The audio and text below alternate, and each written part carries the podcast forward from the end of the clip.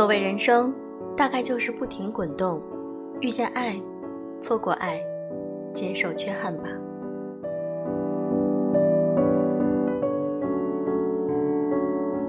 用声音触碰心灵，各位好，我是小飞鱼。如果你喜欢我的节目，记得点赞、评论、转发，因为这样我会被更多人听到，用声音去温暖你们。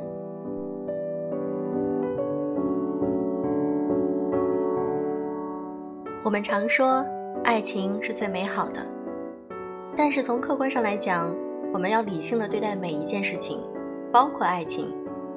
今天，我想和大家分享一篇文章：两人在一起之前，要先学会分开。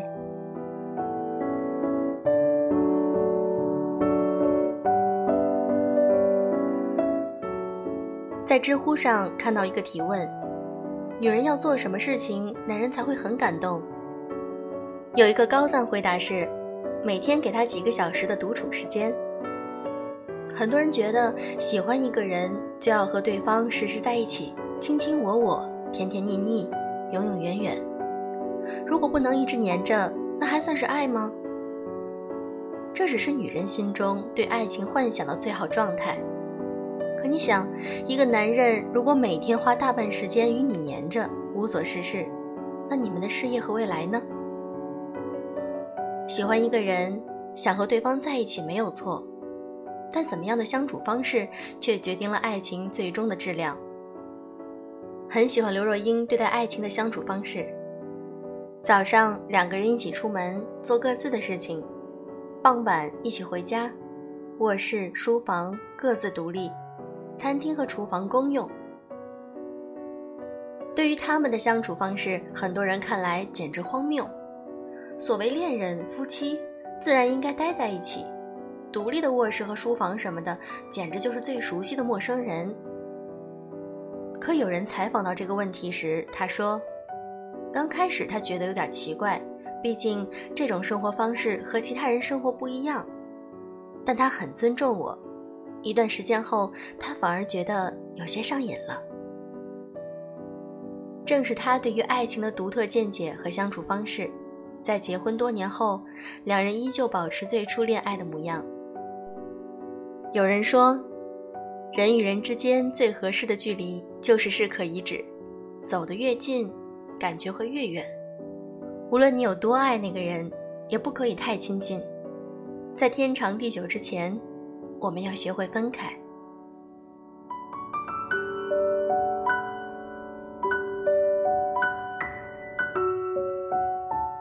前段时间接到珊珊的视频，习惯保持精致妆容的她哭花了一片。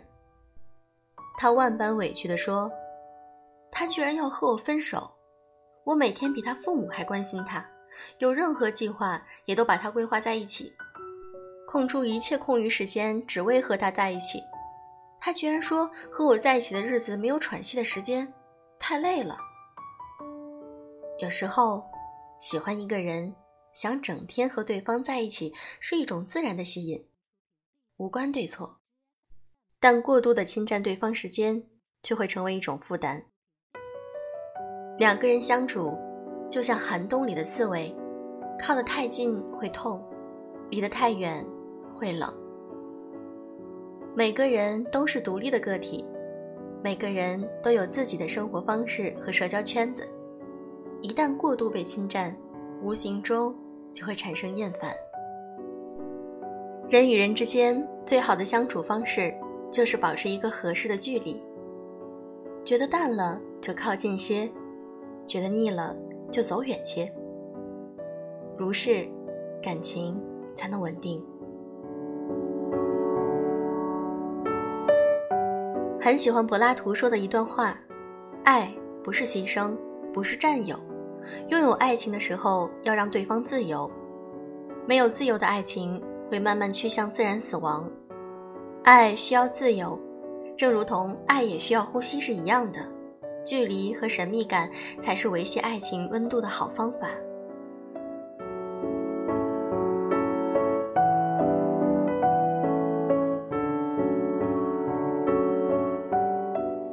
玛嘉烈与大卫的绿豆有这样一个情景，让我印象特别深刻。大卫在和玛嘉烈恋爱一年多，有一天，大卫鼓起勇气和玛嘉烈提出了同居的要求。玛嘉烈同意了要求，没多久就搬到一起同居。可同居的生活并没有双方想象的增加彼此的感情。玛嘉烈习惯吃完早餐才刷牙，大卫却要先刷牙才吃早餐。玛加烈习惯开着电视才能入睡，大卫却是有光就不能入睡。玛加烈习惯洗澡时将浴巾放在旁边，大卫却时常忘记将浴巾归位。因为种种细节习惯的不适应，两人最终遗憾分手。不是不爱，而是没有学会在爱情需要磨合时适度分开。以爱的名义整天待在在一起，只会将裂痕拉扯成深渊。感情最难把握的就是距离，相处太近会有负担，相处太远又没有安全感。所以说，在爱一个人之前，要学会分开，毕竟过度粘人会让生活窒息。你认为的爱与付出，在对方看来，也许恰是一种枷锁。正如劳伦斯说的，爱情应该给人一种自由感，而不是囚禁感。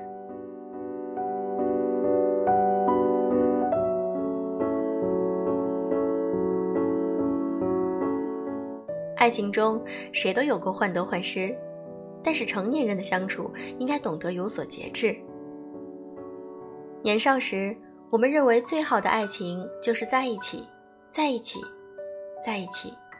所有的距离都是谎言和借口，但随着时间的推移，才发现无限的亲近并不如幻想中的幸福。日久之后，反而令人想要逃避。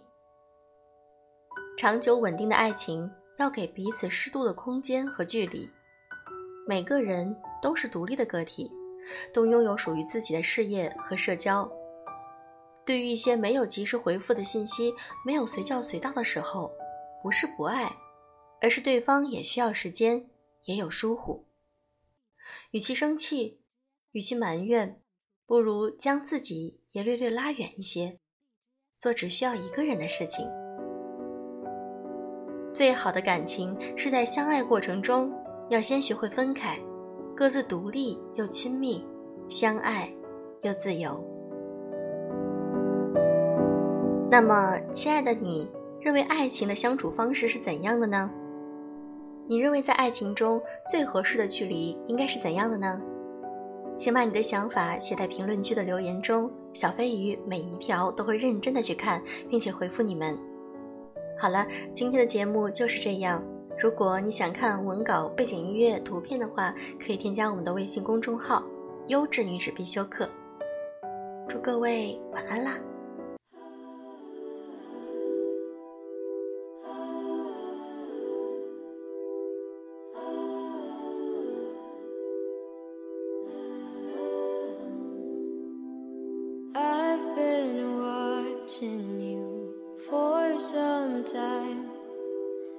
Can't stop staring at those oceans.